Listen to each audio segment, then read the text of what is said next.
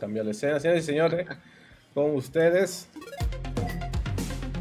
el señor Herto de León. Un aplauso, vamos.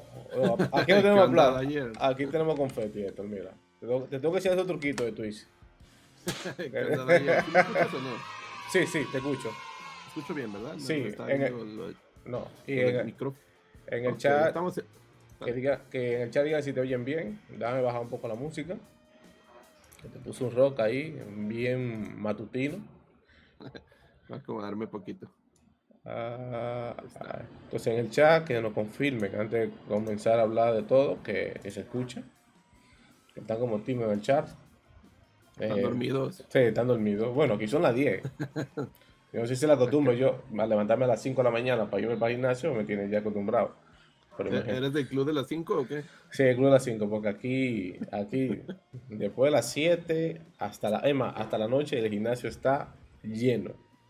Entonces a las 5 que está, está medio vacío.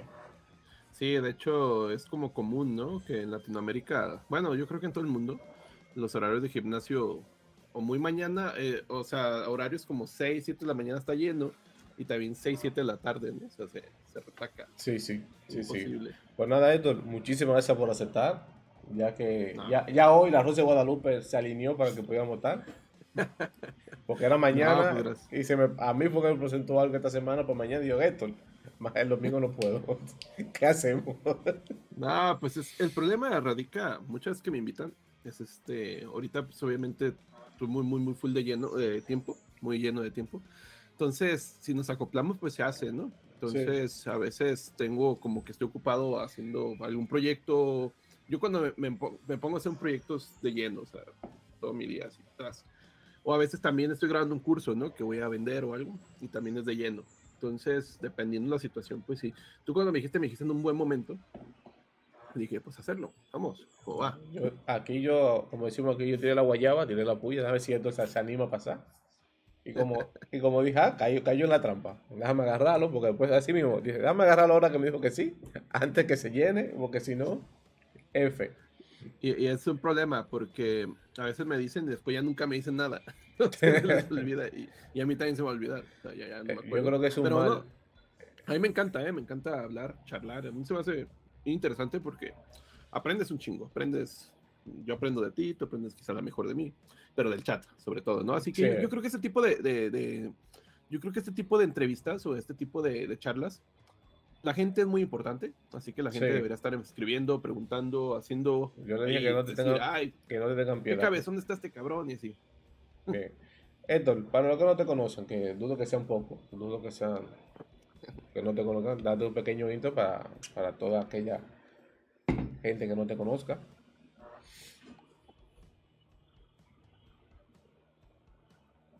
Creo que ya no te escuché. Hola, hola, hola. Ah, ya, ya, ahora sí. ok, no, que dé un poco una breve intro para aquellos que no te conozcan. Vale. Ah, ok. Bueno, pues, los que no sepan, yo me llamo Héctor de León. Este, me dedico a la programación. Hago videos y podría decir que es todo, pero hay, hay un hay un detrás, ¿no? De todo esto. Por ejemplo, yo, yo me dedico ya por mi cuenta. Tengo unos años ya trabajando por mi cuenta, no trabajo para nadie. Hago mis propios productos, tengo pues ahí un ayudante excepcional que me ayuda a vender, que es mi mujer. Entonces tenemos ahí todo como un esquema de trabajo. A veces pues hay que contratar personas cuando se necesitan, a veces no. Entonces la llevamos bien, ¿no? Haciendo lo que sabemos hacer, software. Y de otra parte pues me, me empecé a dedicar a crear contenido por hobby. Después ese hobby se convirtió en algo más, más potente y ahorita ya es como parte de, yo ya lo considero un trabajo porque empecé a hacer cursos de ya vendidos, el canal de YouTube pues da de alguna manera una presencia. Entonces, en sí yo me dedico a, por, eso digo, yo programo y hago videos, porque son dos cosas que yo considero distintas. Van de la mano, pero yo considero distintas porque tienen sus propios, sus propias factores. Eh, para programar tengo que hacer un producto, se tiene que vender en distintas plataformas, tiene que hacer un trabajo distinto. Para hacer contenido hay que hacer contenido sobre esto mismo, pero es otro esquema distinto. Y por eso digo, son dos profesiones que tengo, pero pues, los que no me conozcan, pues ya me conocen. Hago videos y, ya está. Y ahora está, está, además YouTube está en Twitch, revelación del año, en menos de un mes, 1500 seguidores, esto, dame los trucos. yo, voy, por un, año. pero, esto de Twitch es bien raro, ¿eh? Yo, yo llegué a Twitch y yo no sabía ni que era un raid. Right, right. Sí, ayer. no sabía que era eso. Ayer Mauro te hizo una y. y Bryce, ¿verdad? Bryce, Bryce, Bryce. Y Bryce me hizo una, un raid y yo no sabía ni qué estaba. O sea, seguido me los hacen, pero yo no me doy cuenta. Me doy cuenta porque la gente me dice, oye, cabezón, te acaban de hacer un raid. Y yo la primera vez dije, pues, ¿qué es eso? O sea, dije, ¿qué, qué, qué me dieron o qué? Y sobre todo el tema de Twitch, ¿no? Los bits. Yo tampoco sabía que era un bits. dije, bits, ¿de para qué o qué? Ya después e, entendí que, de qué iba todo ese tipo de cosas. También entendí las suscripciones. Yo no sabía la diferencia de un seguidor a una suscripción, ¿no? Sí, aquí, aquí como al revés de YouTube, porque en YouTube, el suscribirse en Twitch es el follow de YouTube y el miembro de YouTube es la suscripción en Twitch. Ajá, y, y la, la, la, la, diferencia es que en YouTube, eso de los miembros yo creo que no es tan, no es no, no lo utiliza tanto la gente. Aquí en Twitch parece que las suscripciones lo utilizan bastante. Sí, porque es la forma del creador eh, obtener dinero. Es decir, con la suscripción te da un por ciento, con los bits te dan otro por ciento. Porque aquí los views no dejan, bueno, hasta donde yo sé. Los anuncios, ¿eh? Los anuncios. Y los anuncios son los que te dan el, el money. Ya en YouTube eh, es más la visualización de los videos. Sí, yo, yo, en comparación de lo que yo he hecho en YouTube, a lo poquito que yo en Twitch, en YouTube se gana mucho más por los anuncios, mucho más, ¿eh? Mucho más. No mucho, no es mucho. sí, que, no, que no crean que... La diferencia sí, sí es mucho más. No, Hablando de YouTube, por mil visualizaciones te andas ganando a lo mucho un dólar, un dólar y medio. En Twitch, yo creo que por mil visualizaciones te ganas 10 centavos de dólar. ¿eh? una cosa así, exagerada, ¿eh? O sea, pero lo que he visto que en Twitch la gente se suscribe más, es como más normal que se suscriban. Y creo que es la, el mayor, lo que yo he visto es lo, es lo, mayor, este, la regalar suscripciones, el tema de suscripción, la moneda suscripción, es como que lo, lo que aporta más al creador de contenido. Yo no sabía eso, ¿eh? yo pensé que en Twitch, yo también, o sea, yo rápidamente fui afiliado y yo no sabía que había otro nivel partner. Y creo que en partner te pagan más porcentaje, ¿no? Sí, sí. y tiene ciertas cositas extras según lo que me han comentado amigos de que están en Twitch. Y yo no entendía, porque es todo un esquema bien complejo. O sea, para, mí Twitch, en respecto a lives, está a 10 años adelante de YouTube. ¿eh? Sí, sí. Porque tiene muchísimas herramientas, herramientas por todos lados. En YouTube haces un live y ya está, o sea, estás hablando, charlando como tú y yo, pero en Twitch tienes muchísimas cosas, o sea, extensiones, tienes... Las alertas. Eh, sí, alerta, yo de repente me, ¿cómo pongo? Pones bots, o sea, todo bien fácil, ¿eh? Yo pensaba que era más complejo. Pero a mí me ha gustado esto de Twitch. Me ha gustado porque siento que es más casual. Creo que te acercas más al creador de contenido de manera para charlar como te lo toparas en un bar, ¿no? Sí. Y, y a uno lo notan. Puedes ponerte aquí a charlar. O sea, como yo ahorita me acabo de bañar, vengo y ya estamos charlando. Como si estuviéramos charlando en la calle, o sea, tal cual. Es más informal, más casual. Es más, es más transparente. Es más transparente para las personas. Y sobre todo creo que hay menos lineamientos en cuanto a aspectos de en YouTube, por ejemplo, hablar de ciertos temas, sí se pone un poquito... Tenso. YouTube a veces malinterpreta, malinterpreta. Ahí me malinterpretó unos videos sobre... No era hack como tal, no era hackeo. Si era hacer tipo de herramientas que se pueden ser malintencionadas. Son unos keyloggers. ¿Cómo se hace un keylogger en Windows para que puedas capturar todo lo que uh -huh. teclado? Eso en malas manos, pues sí, sí, se puede hacer muchas cosas malas, ¿no? Pero, eh, agarrar password y todo eso. Todo. Sí. Pero en YouTube para eso, pues yo más que nada quería enseñar cómo se puede hacer a nivel sistema operativo, ¿no? Pero para YouTube malinterpretó esto y pues, sí tiene razón. Y te pone el video como rojo, o sea, como de, a ver, chaval, y te pone una infracción. Más y en Twitch creo que es más, más libre. Yo veo gente que está haciendo cosas muy, mucho más ciberseguridad. Veo a este Savitar, por ejemplo, que hacen cosas geniales que se pueden prestar también para lo contrario. Y veo que son más libres. Y en YouTube es un poquito más, los lineamientos un poco más así. Pero, no sé, me encanta, ¿eh? me, ha gustado. Los 20 días, 15 días que tengo aquí, ¿Qué, qué, te, ¿Qué, te, hizo venir a la, a la plataforma morada? ¿Qué, qué te impidió más? Además de Bryce. es que Bryce me estaba diciendo, yo, los que no sepan, Mauro y Deb y Bryce y yo somos muy amigos. Entonces casi charlamos mucho seguido, sí, en mm. privado. Y él ya me había comentado esto. Es que Twitch ahorita es genial porque pues, nomás te puedes sentar, es transparente, como si estuvieras en una cantina. Inténtalo. Nosotros ahorita no hay mexicanos, o sea, hay pocos mexicanos, o los pocos mexicanos no son de programación. O sea, y ya dije, pues va. Y la otra cosa que me llamó la atención fue ver gente como ustedes, que están comenzando a hacer un contenido, que tienen por lo menos uno o dos años, están, o sea, son nuevos, y como la motivación que tienen en Twitch, yo dije, pues a ver qué los está motivando. Y ya vi, o sea, dijo, digo, es que es muy transparente, es como estar charlando con amigos, tal cual, en el chat, tal cual, o sea, y eso me llamó mucho la atención. Sobre todo, he visto que las nuevas generaciones que están creando contenido están muy metidas en Twitch. Te he visto a ti, te he visto a esta chavita de Argentina. Va, Noelia. Vamos a corear. Vamos con Noelia. Ajá, Noé, ajá. He visto a esta chavita que tiene todo. todo ah, se me fue. Todo, todo código. Todo, todo, todo, code, todo code. Y se me va el nombre, iba a decir todo código y no era. Yo me acuerdo que eran cuatro letras, todo code. Todo code. He visto a personas así que están haciendo un trabajo genial dije, pues vamos a ver qué pasa. Y aquí andamos, apenas empezado. Pero sí, me ha gustado. Tengo un par de preguntas aquí en el chat. Eh, Dale. Dice Moons, padre, ha regresado a casa. No sé si a ti o a mí que está diciendo Moons, pero no sé. dice, eh, padre, ha regresado a casa. Yo no tengo hijos. ok, dice Eduardo Curiel de Pregunta para, para cuando toque. ¿Por qué .net?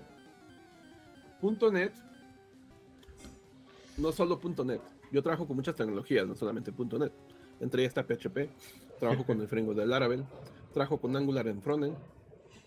¿Por qué .NET? Porque .NET tiene un lenguaje de programación llamado C Sharp, el cual tiene un tipado fuerte, el cual me, me, resulta bastante cómodo trabajar cuando estoy trabajando sistemas financieros. Y evito el problema de, hay problemas que tiene JavaScript y PHP porque, por no tener un tipado. Bueno, PHP ahorita ya lo ha agregado en los parámetros. Y hay un problema con los, no tener tipado porque cuando estás manejando decimales muy grandes, tienes que, se puede resolver con JavaScript haciendo sus... Hay bibliotecas que te pueden ayudar, pero también con JavaScript puro lo puedes resolver con un tofixed. Pero a veces cuando estás programando va muy rápido y a veces te olvida que estás haciendo sumatorias de decimales y tienes que hacer ciertas cositas en JavaScript extras para que no te eh, no tengas inconvenientes más adelante. ¿Por qué C Sharp? C Sharp, cuando necesito C Sharp, es cuando necesito hacer algo que diga, oye, va a haber muchos números aquí y quiero evitarme estar recordando que estoy utilizando JavaScript. Ahora, con TypeScript puedes resolverlo también, es otra de las opciones. Ahorita lo que he hecho con C Sharp, eh, tengo como unos dos semanas, tres semanas que no trabajo con C Sharp laboralmente. Ahorita estoy mucho de PHP, porque C Sharp lo último que hicimos fue hacer una, tengo una aplicación para condominios, trabajo junto con otras personas, y esta aplicación maneja un sistema que está en las casetas de locales. O sea, por ejemplo, cuando tú entras al condominio, tiene una caseta y tiene una computadora. Hicimos una aplicación de Windows Forms, por eso fue ahí es la opción .NET, porque .NET va bastante bien. Estas personas no van a tener un Linux. Estas personas Nos, lo pones en un Linux se me pierde. O sea, el Linux y Mac. No, y, y, hasta Mac, ¿eh? Tampoco. Van a tener un Windows y lo más ideal para hacer aplicaciones de escritorio en Windows, pues es la misma tecnología de Windows. .NET y la mejor tecnología para trabajar con Windows, for, eh, con Windows es la API de Windows, que es, puedes trabajarlo directamente con Windows Forms. Si no quieres algo llamativo y bonito, simplemente algo útil y rápido de hacer. Por eso en este caso es la opción .NET, ¿no? A lo mejor si hubiera sido otra situación hubiera escogido otra, elegido otra tecnología. Yo creo que al final de cuentas la tecnología la decides por la situación y si tú la conoces. Pero nunca caigas en un Golden Hammer. Por ejemplo, a lo mejor solamente sabes trabajar frontend, sabes trabajar con JavaScript y, a lo mejor te hubieras enfrentado a esta situación que yo tengo y hubieras dicho, ah, pues con Electron, ¿no? Y resulta que tienes problemas, tienes que conectar dispositivos externos, hardware. Entonces a lo mejor ahí estás ah, vas a tener ciertas problemáticas porque Electron no trabaja directamente con el API de Windows. Cuando Windows Forms sí trabaja directamente con el API de Windows, por lo cual tienes acceso a los puertos bien fácil, o sea, facilísimo. Entonces, situaciones, ¿no? Yo creo que por qué .NET la situación lo amerita, cuando lo amerita hay que utilizarlo, si no, pues no tiene caso. Ah, no va a utilizar .NET, por ejemplo, a veces para el, para el frontend, ahorita me dicen, ¿por qué no utilizas Blazor? Me gusta Blazor, pero si tengo un problema, es muy difícil encontrar la solución de Blazor en comunidades, pero es más fácil encontrarla en Angular o en React, por ejemplo. Entonces, es más, hasta, dinero. en Svelte, es más fácil. Es que es dinero, loco. O sea, cuando estás haciendo la aplicación, vas a tener problemáticas y es tiempo estar resolviendo esas problemáticas. Es dinero. Al final de cuentas, el tiempo va a ser dinero. Entonces, hay que pensar con la mente, no con el corazón. A veces. con el bolsillo. Así es, con el bolsillo. Pregunta Charlie, ¿qué, ¿qué, nos puede contar? ¿Lo bueno, algo bueno, algo malo de ser autónomo? Lo bueno es que puedes organizar tu tiempo. Lo malo es que vas a trabajar más. Sí, la, gente, cree, la gente cree, ah, voy a ser mi propio jefe. Voy a ser freelancer. voy a trabajar menos, pero mentira, tú puedes estar hasta las 3 de la mañana haciendo cosas. Sí, es que no, aquí el punto es de que si quieres ganar dinero tienes que acabar las cosas, porque pues tú, tú eres tu propio, el que te pagas, ¿no? Entonces yo creo que lo bueno es eso, ¿no? Que puedes administrar tu tiempo. Ahorita que nos enfermó un gatito, pues tenemos el tiempo como de, ah, ahorita pues que darnos chance y vamos, ¿no? No tenemos que pedirle permiso a alguien, ¿no? Oye, voy a... Pero todo eso tiene repercusiones que tienes que solventar, o por ejemplo, hoy sábado domingo hay que trabajar, ¿no? Por ejemplo. Pero yo, por ejemplo, el lunes me lo puedo dar, ¿no? Decir, ah, el lunes voy a descansar. O sea, son cosas, pero no quita que no tengas disciplina, no quita que no tengas responsabilidades. Eso no se va, eso siempre, hay que estar, siempre va a estar. Una ventaja grande es que tú puedes tener un análisis de cómo ganar más dinero y cuando la pegas, eso cae directamente. O sea, si tú le pegas un proyecto en el cual sí pegó y te va a dar más dinero, va a ser directamente ya sobre ti. O sea, lo vas a, lo vas a solventar rápidamente el crecimiento de dinero. También al revés. ¿eh? En cambio, cuando tienes un sueldo, a lo mejor la empresa le está yendo bien y tú directamente no lo vas a, no, no se va a representar en ti directamente. Te vas a seguir ganando tu sueldo que tiene sus ventajas de ganar tu sueldo, ¿eh? Porque cada, cada que llegue, cada, no sé si ustedes les pagan cada 15 días. Aquí, aquí, tenemos, ahí depende de la empresa, tenemos cada 15 y hay empresas que pagan mensual. Aquí casi lo regular es cada 15 días. Por ejemplo, hoy es quincena, hoy se paga, o ayer, porque se pasa del viernes, al día anterior. Y el 30 31. Bueno, el punto es de que está bien padre tener sueldo, ¿no? Porque tú, cada, cada quincena va a llegar tu dinero, o sea, la hayas, la, hayas cagado o no cagado, ¿no? O sea, me refiero, hayas terminado todas tus tareas o no terminado, vas tu sueldo va a llegar. Entonces, soy, está, bien, está bien chingón, porque ya no te tienes que preocupar de mierda, no se ha vendido nada. y la otra es que tienes tus prestaciones y seguros, ¿no? Por ejemplo, uno como autónomo, pues sobre todo, que pagar todo. Sobre todo el seguro médico, que es muy, muy importante. No, y, y aparte, uno después de los 30 ya empieza a tener problemas, ¿no? Sí, ahora sí dices, ay, mi hígado, ¿no? Ah, sí. ay, la rodilla. Ay, de sí, no, o sea, ahora sí. Yo, por ejemplo, soy mucho de hacer ejercicio, pero ya no, no haces, ya no tienes el mismo. Tú sientes que ya no tienes la misma fortaleza que en los 20 años. O sea, dices, mierda, es que esto. Yo antes corría media hora y todavía tenía energía para hacer pesas, ¿no? Al final. Y, ahorita dices, mierda, ya corrí media hora y ya estuvo. vamos por, una, por un waffle. O sea, el punto yo creo que, que, mucho, hay que, hoy, hoy, comí mucho chocolate, espera. Yo, yo he comido, a mí me encantan los pasteles de chocolate, ¿eh? me encantan, me encantan, soy un adicto. Si dicen que me, me, ven con cerveza, no me han visto con pasteles de chocolate, es como mi, mi némesis. No puedo evitarlos y yo creo que es, es lo que más daño me hace, porque es mucho azúcar. Pero este, ahorita últimamente sí he dejado un poco los pasteles de chocolate, pero sí era así como de mierda. Y aquí en el menú hay pastel de chocolate, mierda, y estuvo, o sea, Y sale, y sale tu impostor ahí al lado tuyo, cógelo, cógelo, sí, cógelo, lo quieres. Sí, o sea, sale un diablito y me dice, un diablito con cara de Besael Pérez, y me dice, y me dice, cómete esa mierda. Cómete. y pide una cerveza stout. Besael está aquí en el país. Ah, sí anda ahí en República Dominicana. Sí, tiene una, una charla, hay un evento que era ayer y hoy, y él no pudo asistir eh, y te tiene una charla de Quick, incluso. Lo que es ser famoso, ¿no? Te ves a él. Mira, te pregunto, Eduardo, ¿cómo tú manejas el hate hacia .net? Uy, no, ahorita ya. ya, eh. si, había, si había hate, ahorita va a ir. Ojo, ha pasado algo muy, muy raro. Hace 10 años había más hate, ¿eh? sí, porque Microsoft era más odiado.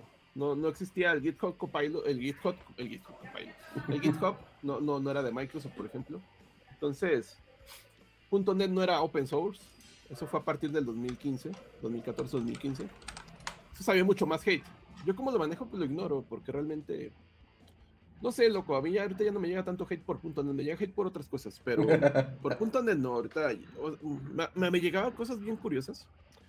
En videos que hice, no sé, en el 2018, videos que apenas empezaba. O sea, tú sabes que cuando empiezas a hacer contenido no es lo mismo cuando ya tienes unos años haciéndolo, pues vas mejorando y me decían, ay, es que esto en, en Angular es mucho más fácil. Pues sí, loco, estás viendo un video de hace cinco años, obviamente esas cosas ya no se hacen así. Y, y loco, si te pones a buscar en mi canal vas a ver videos de Angular, o sea, entonces no hay coherencia, ¿no? Y, y el, el, yo creo que en el tema general, el hate general, fuera de punto de lo que sea, yo creo que tienes que tomar lo que te sirve, porque a veces hay un hate que se trae una... La, la mayoría de veces, ¿no? Una crítica constructiva tiene hay una crítica constructiva, a lo mejor ahí. Y a lo mejor no es como la forma o el tacto de decirlo, ¿no? tienes que tomar si te sirve eso parte. Tienes que cambiar el chip de cómo piensas. No tomarlo como ataque todo, sino tomarlo como, a ver, si me sirve, ah, esto puede servir. si tienes razón, pero no es la manera de decirlo. Y si no te sirve, ignorarlo, o sea, ya está, no pasa nada. O sea, yo creo que cuando empiezas a crear contenido, a lo mejor te va a pasar a ti más adelante o ya te está pasando. No puedes caerle bien a todos. No, puedes caerle bien para todos. Lo, hagas lo que hagas, lo más correcto que hagas.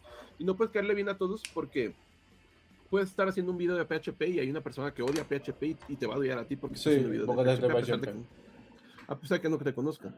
Y, y, tú dices, es que ese no es mi problema, es problema personal de él que tiene que atendérselo con un psicólogo o algo, ¿no? Porque yo realmente estoy haciendo mi trabajo, estoy compartiendo contenido, no estoy dañando a nadie, no estoy robando a nadie, porque tiene que venir alguien a atacarme. A mí me han atacado personas hasta de repente del rubro de los GDEs, ¿eh? ahí hubo por ahí un chismecillo, pero a mí lo que, me, lo que me resulta extraño es la necesidad de hacerlo, ¿no? O sea, digo, en lugar de decir, oye, no sé. Prueba, eh, prueba aquí, prueba allá.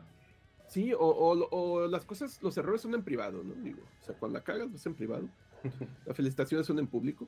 Y, y, sobre todo un desconocido, se te lo dice, quién eres, dónde te conozco. Yo creo que tomar lo que te sirve y lo que no te sirve, ignorarlo y ya está. No pasa nada. Y no tomarlo, no tomarlo muy personal. Eh. También hay mucha gente que te va a decir muchas cosas y tú a veces lo tomas personal, pero no te conoce, ¿cómo vas a tomarlo personal? No te conoce, no sabe ni quién eres. Y yo creo que tomarlo si te sirve, si, si no, ignóralo, no pasa nada. Un paréntesis, da la gracia a J. Palma, CL Leo, a Nicolerio por los follow, y a Danny Ward por los beats y a Leifer Bender. Tenemos, tenemos gente famosa en el chat hoy. Ah, anda, anda por las estrellas, ¿no? ¿Pusiste alfombra roja o qué pedo? Mira, hablando de Dani, dice aquí, pregunta, no relacionada con código. Eh, ¿Qué eliges? Elige uno de los tres para escuchar. ¿Caifenés, Lupita o Molotov? ¿Cuál es el primero? Eh, Caifanes. Uy, no. Caifanes, Lupito, Molotov, que elija uno. Yo creo que, yo creo que ni uno me gusta, ¿eh? pero yo creo que Molotov, porque es el más rebelde, ¿no? De todos ellos. es el que va más contra el sistema, a lo mejor. Pero no me gusta tampoco, ¿eh? A lo mejor el Molotov del principio era un poco más rebelde que el ahorita. No, ya con el tiempo, ah. ya, con la edad no va dejando ser. Sí, siendo, antes le, ya la edad. tiraban al sistema, antes le tiraban al sistema. Y ahora le tiran al reggaetón, ¿no? sí. ¿Cómo cambian las de cosas? Que ya, de que ya no me hace caso el gobierno, vamos a ver si me hace caso la gente del reggaetón.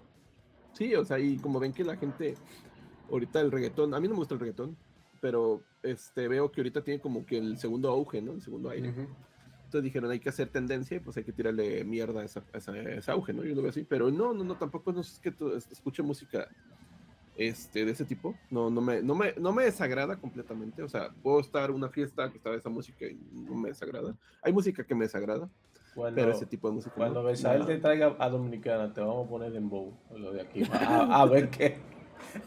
No, y, y, y, el punto es de que aquí en México, o generalmente en México, todo ese tipo de grupos, pues sí son famosos. O sea, tú vas a un festival y tocan ahí, ¿no? festival de rock, metal, no, pero este sí son, son muy famosos. Una vez me tocó ir a un concierto, me costó un dólar, ¿eh? Ir a ese concierto. Fue en el 2000, 2000 2005, 2004, eh, fue hace mucho tiempo. Un dólar me costó y estuvo Rata Blanca. Y a mí también Rata Blanca no me gusta del todo, es una banda argentina de metal. Me gusta más o menos por las guitarras que traen, son, son una calidad muy alta. Bueno, el punto eso de que salió de Molotov es porque yo cuando fui a ese concierto estuvieron junto con Molotov. ¿Qué mierda estoy haciendo aquí? O sea, no hay coherencia. Y estuvieron junto con otros, unos tipos que se llaman Cartel de Santa, no sé si los conozcas. No, me suena, por, es, me suena. música como para cholos. Entonces no había coherencia en el público porque de repente llegabas y estaban todos los cholos, o sea, fumando y todo eso. Y de repente ya estaban chisgreñudos ahí viendo Rata Blanca y de repente había puras cientas ya más decentes viendo Molotov, ¿no? Entonces se me hizo bien curioso esa anécdota porque sí, alguna vez vi Molotov, pero fue porque estaba Rata Blanca y pues, ah, bueno, ya, este es Molotov. pero sí, eso fue hace, uh, hace muchísimo Te pregunta Munch, eh, que si puedes hablar de tu experiencia con Fluent API y cómo recomiendas utilizar en algún proyecto. Fluent API se refiere, se refiere a las validaciones, Fluent eh, Validation. Creo, creo que sí. Fluent Validation. Flame Validation es una biblioteca que tiene .NET para hacer validaciones por medio de, tiene un patrón de diseño llamado, Builder para hacer estas validaciones. Puedes ir haciendo concatenación de, encadenamiento de métodos. Eh, a mí me gusta mucho porque es muy fácil si tienes tus validaciones ya en una biblioteca y las puedes poner en ASP y es muy fácil esas mismas validaciones ponerlas en Windows Forms con Flame Validation. Pero el .NET tiene sus propias validaciones llamadas Data Annotations, que no son, no son de un tercero. Las Data Annotations, el problema es que están hechas como para hacerlas para trabajar con modelos web. La, ventaja que yo veo con Flame Validation es que no están acopladas para hacer web. Que las Data Annotations tal puedes utilizar en Windows Forms, pero no están, no están como orgánico. Flame Validations yo te las recomiendo porque cuando trabajas en un proyecto como Xamarin, cuando trabajas con un proyecto con Internet de las Cosas, te pueden servir para los dos proyectos sin tanta, sin meter cosas extras, una capa extra. Sí son bastante buenas, ¿eh? De hecho, y la documentación es bastante buena imagínate que puedes meterte una capa de validación de negocio. ¿Qué es esto? Validar si un correo es correo, validar si ese correo ya existe en la base de datos, validar si, si este tiene, cumple con una expresión regular. Todo ese tipo de reglas las puedes poner en una capa. Aunque, aunque podría separar también la capa que va a la base de datos, puedes separarla. Bueno, el tipo de reglas que pueden ir sobre la data y el formato las puedes poner en una capa. Y con Flame Validation esa capa te sirve tanto para Xamarin como para, para Windows Forms como para SP. Entonces son bastante buenas. ¿eh? Y el proyecto es open source. O sea, puedes moverle al código directamente. Ahí estamos. Dice Eduardo, que cómo te organizas siendo emprendedor, creador de contenido, esto el de la casa y el loco de los perros. que aquí hay un perrito, ¿eh? Deja que está dormido. Va a traer un perrito. no, es que ese tema es bien complejo. A mí me preguntan seguido eso, ¿cómo lo haces para hacer tantas cosas? Y yo tampoco tengo idea. Nada, te creas. Lo, que me ha servido, la otra vez puse un tweet que, que tuvo bastante repercusión sobre que si querían que hiciera un video sobre esto, porque es un tema medio complejo. Por ejemplo, yo utilizo mucho este Notion y utilizo mucho el calendar de Google. Y me dirán, ¿por qué no utilizas algo más complejo? Es que con eso me va. En Notion tengo un, un to-do de tareas, un to-do list. Y dependiendo del to-do list tiene jerarquías. Tengo una jerarquía de creación de contenido. que, ah, y eso va cambiando, o sea, cada día va cambiando. Por ejemplo, ya hice este video y que, que involucra, ah, pues a lo mejor va a ser un video de lo mejor de Flutter, ¿no? Que no, no sé nada de Flutter. Es un ejemplo. ¿Qué involucra hacer este video? Mira cómo te mira. Flutter, instalar, ajá, o sea, tal que como Muri de, investigar, hacer un proyecto y tengo unos checklists, ¿no? Y ya ese checklist lo voy llenando. Grabar, editar, publicar, hacer la miniatura, que también es bien importante la miniatura. Sí. Yo antes no le, ponía, no le ponía sentido y a veces dicen, es que ¿por qué hacen miniaturas tan llamativas? Es que no es culpa tanto de uno. Las personas, de hecho ahorita era, voy a enseñar algo las personas cuando están viendo los videos, yo creo que si el video tiene calidad, al final la miniatura te vale madre. Pero para YouTube no. Para YouTube te dice, no, si tienes que hacer una miniatura interesante, porque yo te voy a sugerir, mientras la gente, la gente tiene que dar clic, ¿cómo vas a llamar la atención? Yo trato de no, llegar a un esquema tan, tan extremo. O, tan complejo. Mira, de hecho, mira, creo que ahí se ve, ¿no? Eso es lo que te ya, eso nos llegó a YouTube ahorita y dicen, o sea, te, yo creo que si la aplicación de YouTube te, te, va a decir eso. Les atraen tus videos a las personas y sale Hola Mundo, mira por ahí. El Nico. Y salgo yo al lado. y, y son, son de cómo, qué miniaturas te, por qué te llaman la atención, ¿no? Bueno, y es otro tema, ¿no? También es otro, eh, parte del tiempo es hacer la miniatura. A mí no me, cuenta, no me cuesta tanto trabajo, pero es parte del tiempo. Bueno, tenemos jerarquización de, tareas, tenemos la jerarquización de creación de contenido, si es va a ser un video, o estoy haciendo un curso, o a veces estoy haciendo un post, o a veces estoy haciendo un hilo. Hay otra cosita que se me olvidó decir. También ahorita que estoy haciendo creando contenido, también te contratan patrocinadores. Y eso también es otra jerarquía. Porque Patrocinio. Patrocinios. Y, y, el punto es que es qué vas a hacer para un patrocinio. Primero no sabías ni cómo cobrar, ¿no? En segundo, pues ya uno más o menos vas hablando con otras personas del medio y más o menos ya tienes una pauta de cuánto cobrar.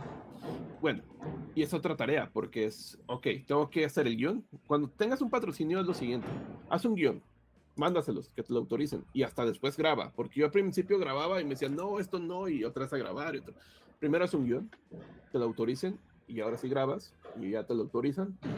O sea, más rápido, ¿no? Entonces también forman tareas, ¿no? siempre y cuando haya patrocinio, no siempre Este mes, no, por ejemplo, no tenido ni un patrocinio, el mes pasado tuve tres, todo es muy diferente. Y a veces los patrocinios son también por hilos de Twitter, entonces también es otro tipo de trabajo. Al final, hay que, yo lo que hago es jerarquizar las tareas, darles un peso, es decir, el patrocinio tiene un peso uno, es más importante que crear un video en YouTube. porque el video en YouTube nomás es para tener como esa como continuidad, ¿no? trato de hacer uno semanal, a veces hago dos. Y el punto es ese, YouTube igual puedo dejar de hacer una semana un video y no pasa nada, no pasa nada. dos semanas y pasa ya algo, YouTube ya empieza a, decir, a ver, chaval. Y, Avívate. sí, o sea, te me pones a chambear. ¿eh? Y en cuanto a la programación de diario, es depende. Por ejemplo, yo tengo productos que no le muevo ya tanto el código. Mm, o sea, ya está, ya está. O sea, que soporte, que soporte, chequea que todo esté bien, que si falla, un botón, que si falla aquí. Sí, cositas, ¿no? Pero regularmente como ya he estado teniendo tanto tiempo estos productos, ya es muy raro que tengan... Es raro, sí pasa. Han pasado cosas muy extrañas, de repente, una en mil, o sea, bien raras, pero sí pasan. Y ese tipo de tareas pues van saliendo, ¿no? Pero ahorita la, la, aplicación que tengo, mi prioridad grande es la de Fracture, que es una aplicación para condominios. Esa sí es, es que es, es un SaaS, una aplicación que se cobra cada mes. Entonces son aplicaciones que manejan mucho dinero, porque la mantenimiento de, el mantenimiento se paga por ahí y son mantenimientos muy caros. Regularmente esta aplicación la, la contratan de personas extranjeras en México que tienen condominios, tienen casas, o sea, son, son mantenimientos muy caros. Son, hemos visto mantenimientos hasta de mil dólares mensuales. ¿eh? Entonces se, maneja mucho dinero. Entonces aquí donde yo digo, hay que tener cuidado con esas cantidades, porque hay muchas cositas financieras que tiene la aplicación, por ejemplo, recargos, cuando te atrasas, están cobrando recargos, descuentos, que también te pueden hacer un descuento y aplicas sobre los recargos, todo eso, los impuestos, hacer la facturación de esto, electrónica. Entonces, este sistema sí nos tiene como de muy, muy, muy full, porque al final de cuentas es algo que sí puede presentar muchos bugs todos los días. Y es algo que también para agarrar nuevos clientes tenemos que hacer nuevas cosas. Nos dicen, oye, pero estaría padre que tuvieran esto, esto, esto, esto. Ah, pues lo hacemos en la semana. Entonces, es la, que la esa es otro tipo de tareas que la prioridad es la más alta. Un poquito casi el nivel patrocinio. Pero patrocinio como no tengo tantos, tampoco es como que me pegue. Organizo el tiempo así. Cuando tengo una emergencia, veo la, el peso que le doy a esa tarea y digo, ah, ok, es un peso menor, deja, no importa, hago la, la otra. es como... aplicando, aplicando Scrum a la vida real. Sí, mira, ya, ha llegado, que ha llegado Llegó una de las estrellas. ¿Cómo se llama? Sí, esta Camila. Hola Camila. es que quiere que, que la saque.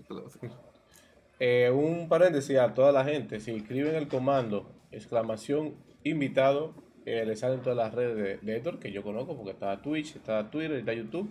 Héctor, hablando de redes, te veremos en TikTok, te veremos en Instagram.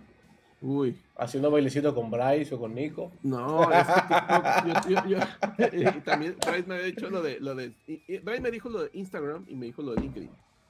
Pero yo no tengo tiempo, o sea, yo para ese tipo de cosas ya no tengo tiempo. Aunque me, me, me, me, dan recomendaciones sobre plataformas que hacen, haces algo y se va para todos lados, ¿no? Sí. Pero el problema que yo tengo con TikTok es que es vertical. O sea, tengo ese ah, sí, sí.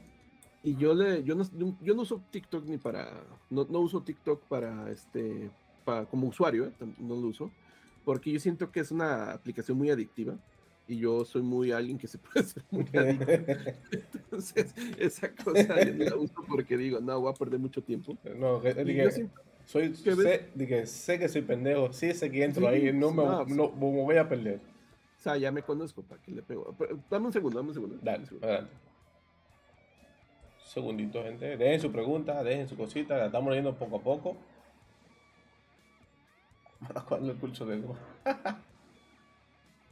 Esto, te pregunta Charlie, te pregunta Charlie. Señores, Charlie también hace contenido de automatizaciones, así que síganlo. Eh, ¿Qué consejo para creadores de contenido training como yo, como Charlie, como Noelia, Todoco? ¿Qué consejo nos puede dar? Bien, yo creo que el, ah, son un par de consejos que, pueden, que yo, yo, hubiera querido, ¿no? Cuando estuviera, cuando estaba comenzando.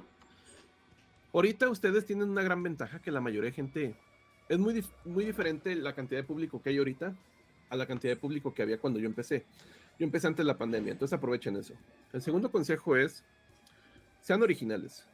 Está bien ver lo que están haciendo los demás, pero hazlo siempre a tu estilo. Puedes hacer lo mismo, o sea, puedes hacer, estás haciendo un curso de Angular, ah, yo también puedo hacerlo, pero hazlo a tu estilo. O sea, me refiero a que siempre ve las cosas buenas que están haciendo las otras personas creando contenido y ve que le está sirviendo y hazlo, pero siempre a tu estilo, porque siempre, siempre es bueno ser original. Siempre hay que tener como que decir, ah, esta persona es el que dice esta siempre. a mí, por ejemplo, me, me, encasillaron por las cervezas, ¿no? Entonces, siempre rapidísimo, o sea, rapidísimo, dicen, ah, el de las cervezas, el greñudo mugroso este. Y eso siempre que, que original. Ojo, Ojo. ojito, que yo, el que me, me, sigue, me conoce, sabe que yo y Sichal tenemos como que un divorcio que no lo entendemos. Pero dos personas en este mundo me han hecho entenderlo. Y es Héctor de León con los ejemplos de cerveza y Felipe Gavilán. Ah, un saludo, Felipe. Más nadie ha logrado que yo entienda Sichar como estas dos personas. Cuando él, esto comenzó, comienza a explicar las clases, la abstracción con, mira, esto es una cerveza, aquí está la marca, por esto lo podemos sacar por aquí porque se hereda de aquí. Yo dije, coño, pero qué chulo aprender con cerveza, o soy un borracho, o qué está pasando. Pero eh, cada uno tiene su estilo. No, y es que eh, estás, estás, hablando de Felipe Gavilán, o sea, un saludote que también es de República Dominicana, ¿no? de hecho, del patio, tuvimos hace unos meses una charla juntos. Y fue así como una explosión, ¿no? O sea, ¿a poco se juntaron ustedes dos? como, ¿qué tiene? no pasa nada. Felipe, Felipe no se deja ver. Ajá, eso era, eso era un Emma, Voy a ser sincero. Yo, el año, eh, la última vez que Besael vino, yo me junté con Besael, me junté con él, me junté con Eury Pérez, que es un GD de Android, y Dani, Dani Fel. Y yo dije, ¿qué yo hago aquí? Lo primero que es, ¿qué yo hago aquí? yo me sentía un beta al lado de Salmón. Y yo, ¿qué yo hago aquí? Y ahí, hay una foto, ¿no? Sí, hay una foto. Y Besael le dijo, por favor, Felipe, acéptale a esto. yo estuve presente.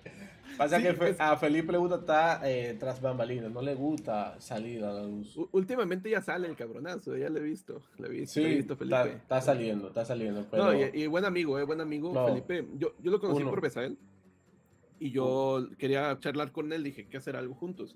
Es de los referentes de punto net, dije, no pasa nada, o sea, me decían mucho en los comentarios, pero ¿por qué no invitas competencia? ¿Competencia de qué? O sea, estamos juntos en el mismo barco, no es competencia. Yo creo que ese es un problema, que la gente ve a los creadores como competencia. Y no, o sea, de hecho, te sirve bastante lo que están haciendo también ustedes, que están haciendo comunidad entre ustedes, porque pueden compartirse consejos. Yo creo que es lo más importante. A mí me faltó mucho cuando empecé a hacer, a hacer como conocer otras personas, y al, momento que empiezas a conocer otras personas, vas viendo qué errores estás cagándola, qué está sirviendo en ese momento, porque creando contenido es muy, muy, muy variante eh, lo que tienes que hacer en el momento. ¿eh? Pero el consejo más grande que yo les digo es si ya empezaron a hacerlo, continúen a hacerlo, sean perseverantes, sean pacientes, porque esto no es de la noche a la mañana de que, que ah, ya explotó esto, no, es poco a poco, pero tarde o temprano, si están en YouTube, por ejemplo, un video va a explotar, tarde o temprano va a explotar un video. Va a decir diablos, y no vas a tener ni la mínima idea de por qué explotó, va a explotar un video. Pues el algoritmo es muy, muy raro, pero hay que ser pacientes y si no explota no pasa nada. Tu canal va a seguir creciendo, la gente te va a seguir ubicando y siempre tratar a la gente como quieres que te traten. Si tú ves a otra persona que está creando contenido, eh, trátalo como quieres que te traten. Si lo tratan mal, te va a tratar mal. O sea, tal cual, ¿no? Y también a tu público. Si quieres que te traten mal, te van a tratar mal. Si quieres que traten bien, pues trátalos bien. Yo creo que al final es tener mucho respeto y, tener mucho, y cuando estás teniendo un público muy grande, tener esa responsabilidad, ¿no? De que a veces, si vamos a decir algo, hay que decirlo, esta es mi opinión, eh, esto no pongo las manos al fuego, yo es lo que digo siempre, porque a veces hay cosas que sí pueden pegar muy rudo, o sea, por ejemplo, si yo hablo mal sobre una tecnología, bajo mi, criterio, tienes que dar los hechos de por qué está mal, pero bajo tu criterio, y podría ser que bajo tu criterio está erróneo, o sea, a final de cuentas hay que dar esa oportunidad a los demás de decir, en mi criterio, esta tecnología yo no la usaría, porque me pasó esto, esto, esto, esto, otro, pero a lo mejor yo soy el que está ahí un idiota, o sea, a lo mejor yo no supe usarla, y siempre dar esa parte, ¿no? Esta es mi experiencia y ya está, o sea, no pasa nada si tú sigues usando eso. Eh, lo que voy con este ejemplo es que somos, mucho, somos responsables de muchas cosas, sobre todo personas que te siguen mucho tiempo, y a veces lo que dice uno, esa persona lo puede tomar como sin, sin darle su propio toque de razonamiento y decir, ah, es que lo dijo él y ya está hay que darle un poquito más de responsabilidad a las cosas. Por eso yo trato de decir, ok, esto podría estar mal y ya está. Cuando digo algo muy, muy extremo, ayer estaba hablando sobre los full stack y en ese momento el cabronazo de Bryce me mandó el rate. Y yo cuando hablo del full stack, yo siempre he mencionado que los full stack, pues en realidad no creo que todos sean full stack, los que dicen que son full stack. Los full stacks y tampoco las empresas creo, creo que sepan lo que es un full stack, todas las empresas. yo, te, tengo esa pregunta, si para ti existe o se está malinterpretando la palabra full stack.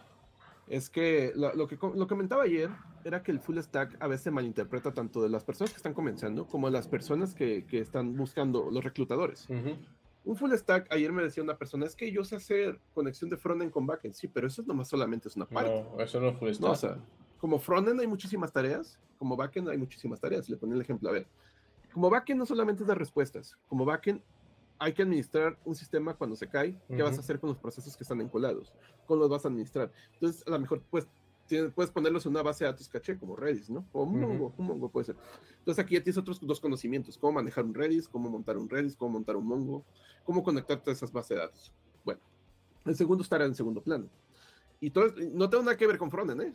Estará en segundo plano, que es una cola que va a estar procesando tus recursos para cuando llegue una tarea nueva, se encole en esa cola y esa colita de procesos está haciendo las tareas síncronamente, porque si las hace todas paralelas, te tumba el server. Y todo esto es puro backend. Y luego les decía otra, otra situación, el ORM. Cuando tu ORM, que está conectándose a la base de datos, tiene que hacer algo, una sobrecarga, o a lo mejor el ORM tiene cierta, eh, haces un ORM, un query enorme en el ORM, un encadenamiento de métodos enorme, cuando a lo mejor un query en SQL te, te vendría mejor y haces un store procedures. Entonces aquí son otras dos situaciones que no tienen a ver con, con frontend. Lo que voy es que el backend no solamente es darle respuestas al frontend. El backend es hacer muchísimas más cosas, conectarte a servicios externos también. Por ejemplo, servicios de lambdas de, o functions en la nube, eh, o base de datos también de la nube, o, servicios externos con proveedores, por ejemplo, hacer un pago en línea, hacer este, un envío de correos, todo ese tipo de cositas, lo va a hacer el backend. Y el punto es, eh, esto todo es backend. ¿Sabes todo eso como backend? Ok, ahora vamos al frontend. Ok, el frontend, nomás te conectas con API Fetch. Ok, pero hay muchísimas cosas que haces en el front. ¿Cómo vas a conectar un componente con otro componente? ¿Cómo vas a manejar el estado, el cambio de estado? ¿Cómo vas a manejar la reactividad cuando se cambia algo? ¿Cómo vas a proteger un array que no lo modifique otro elemento? Porque si lo modificas, está modificando los componentes. Yo creo que y todo esto es frontend. El término de full stack, ah, tú conectas el front con el back y la aplicación. Yo creo que el tema full es tú sabes infraestructura, eh, un poco de CDI, CDS, es un mundo muy grande y la gente más está enfocando en yo conecto esto con aquello creo que se está malentendiendo. Y no, y no creo que no existan, ¿eh? Lo que voy es que a veces el, término se, se, malinterpreta pensando que solamente es esto, cuando es un mundo enorme, y que hay personas que saben todo eso, ¿eh? O sea, hay personas que sí lo saben. Y otra cosa, la otra malinterpretación del otro lado de, los reclutadores es, ah, es full stack, entonces puede trabajar en .NET, puede trabajar con Laravel, puede trabajar con Angular, con Vue, y luego sobre todo, ahí está viendo vacantes que decían, frontend, eh, full stack, que trabaje con Vue, que trabaje con React, que trabaje con, que trabaje con ACP, que, trabaje con Android, iOS. O sea, loco, eso no es un full stack. Eh. eso es un full, full stack. No, no, eso es un, un, departamento completo. No, y aparte te ponen el siguiente, la, la, siguiente cosa, ¿no? De que. De, y también vas a dar soporte, y también vas a hacer análisis, también vas a este, estimar proyectos, etcétera, ¿no? Entonces, eso no es un full stack.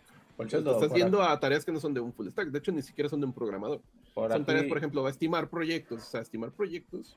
Es el project manager, el, el cómo va. Ajá, o sea, y entonces te estás yendo, por eso es lo que digo, a veces el término full stack, que, que puede haber empresas que sí lo, sí lo tienen bien, bien encajado, bien en los pies en la tierra, y sí puede existir, o sea, pero el problema es eso, que, que es un porcentaje pequeño, y la mayor, mayoría de otras empresas buscan un full stack y a veces, otra cosa, a veces buscan un full stack y termina siendo backend solamente. Sí. O frontend.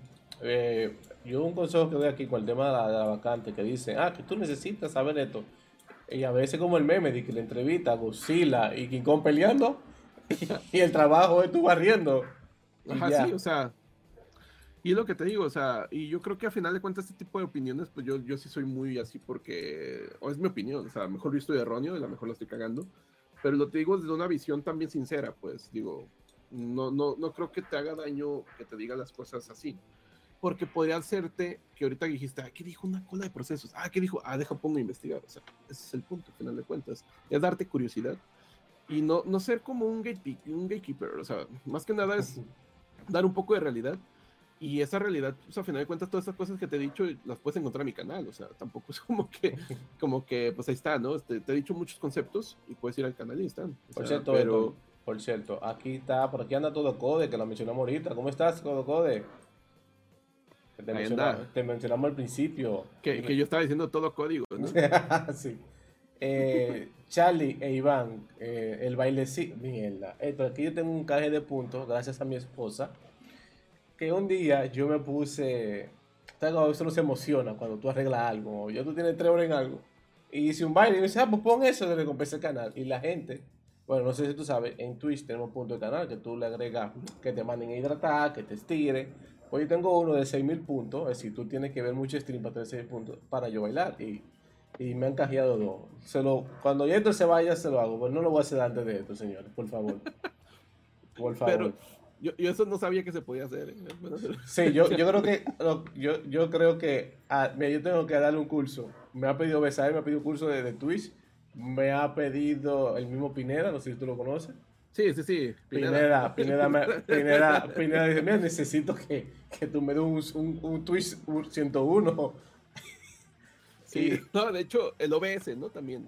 El OBS, no, yo, por ejemplo, yo uso Streamlabs, por ejemplo. Me ha gustado ah, Streamlabs y me he quedado ahí. Pero es sí, esto es, es tu mundo. Sí, yo OBS lo abro y dije, mierda, ¿qué es esto? ¿Eso va a volar un avión o qué pedo? Tenía una pregunta por aquí de Moons. El chat ahora está, activo el chat. Eh, que si tienes un curso de aplicación de .NET con Clean, aplicando Clean Code. Clean Code, ah, código limpio. Es que no sé por qué pensé en Clean, en clean Ones. clean Code.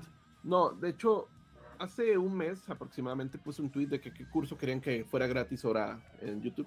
Puse que si uno de JavaScript, que JavaScript de todos lados, pero siempre me han solicitado un curso de JavaScript, ¿eh? Eh, de TypeScript, eh, y puse Clean Code, y puse otra cosa, Java o no sé qué. No, Java no puse, puse PHP, no sé qué, que tampoco tengo cursos, o sea, un curso completo. Y me pidieron Clean Code. Entonces estoy trabajando estos días, bueno, tengo ya varios días trabajando con un curso de Clean Code, en donde vamos a ver alguna arquitectura con .NET para separarla en capas y trabajar con interfaces, sobre todo para que entiendan el concepto de cómo trabajar con las interfaces y cómo el trabajar con interfaces te, evita acoplamiento. Y vamos a ver con términos como el fuerte acoplamiento, qué ventajas tiene cuando está, está desacoplado una aplicación, si hay un cambio de requerimiento, qué ventajas tiene trabajar con Clean Code. No soy, no soy de los que dicen, a fuerza tienes que trabajar con Clean Code siempre o tienes que ser purista, pero yo siento que de inicio te va bien trabajar con Clean Code Después van a llegar los cambios de requerimientos y va a haber un, desajuste porque por más clean code que metas, hay cambios de requerimientos que sí te van a involucrar tener nuevas entidades, tener nuevos mesh entre las entidades y resulta que o teniendo ciertas situaciones donde una entidad tiene cierto mesh con una y la otra con otra, entonces metes automappers, todo eso, pero nunca consideraste una capa para hacer automapeos. Entonces dices, hay que meter otra capa, y etcétera. Bueno, al final yo creo que hay que vendas en la programación, una vez escuché una frase, no sé si conozcan a Manuel Zapata, que me comentaba, en la programación siempre hay ventajas y desventajas. Y el Clean Code tiene ventajas y desventajas. Todo tiene ventajas y desventajas. Yo creo que el tema del, de ese código limpio, eh, hay lógica de negocios que te van a impedir cumplir al 100%. Sí. No, y es que, sobre todo cuando estás trabajando con, con por, por, lo menos aquí en México, sistemas financieros, hay lógicas de negocio que no son mm, éticas no son éticas. Entonces tú por más que hagas tu sistema bien chulo con sus impuestos, recargos, todo, va a haber una, una, lógica de negocio que no es ética, que es, ah, oye, es que no quiero facturar todo esto, ¿qué pasa? Eh? No lo digo que lo hagan. No quiero facturar todo esto y hay que meter un parche. Y ese parche no lo vas a meter. O sea, a ver, ¿dónde meto esto? O sea, me estás, eh, estás desbordando mi sistema perfecto, ¿no? O sea, me estás desbordando para meterle un parche tuyo, el cual va a ser un nuevo factor que puede, ¿qué dicen? Aplícale este, que esta nos haga esta factura para cuando el producto sea líquidos, ¿no? Entonces ya tienes que analizar, ay, nunca es que el clasifique que era un líquido, hay que cambiar la base datos. ese tipo de cambios, pues sí, se involucra ciertos cambios de lógica de dominio muy extremo. Hay que cambiar muchas capas. Y el punto es eso, ¿no? De que llegan esas, esas situaciones, ese tipo, el parchecito, aquí le decimos en México. Ponle un parche ahí ya, sí, pero es un parche que es un if. Pero si quieres evitar un if, pues a lo mejor haces una estrategia, ¿no? Un patrón de estrategia y hay una estrategia para cuando sea eso o cuando sea el otro. Y de repente te meten otra, otro parchecito y vas haciendo estrategias así, que, que es bastante bueno el patrón de diseño de estrategia, porque puedes crecer eh, horizontalmente, mm, sin límite, sin problema. Evitas el switch case, pero lo que voy es de que si no hiciste un clean code, ahí te veré. Vas a tener un switch case así, ¿no? Enorme. Que el switch case no es malo, ¿eh? Pero hay que saber cuándo meterlo porque también no siempre, o sea, si no te quedan códigos enormes. Y tampoco es malo tener código enorme. Es malo cuando el código es enorme y tiene mucha, yo le llamo informalidad porque la forma no es pareja, sino que la forma es así. O sea, es, como una buque, ¿no?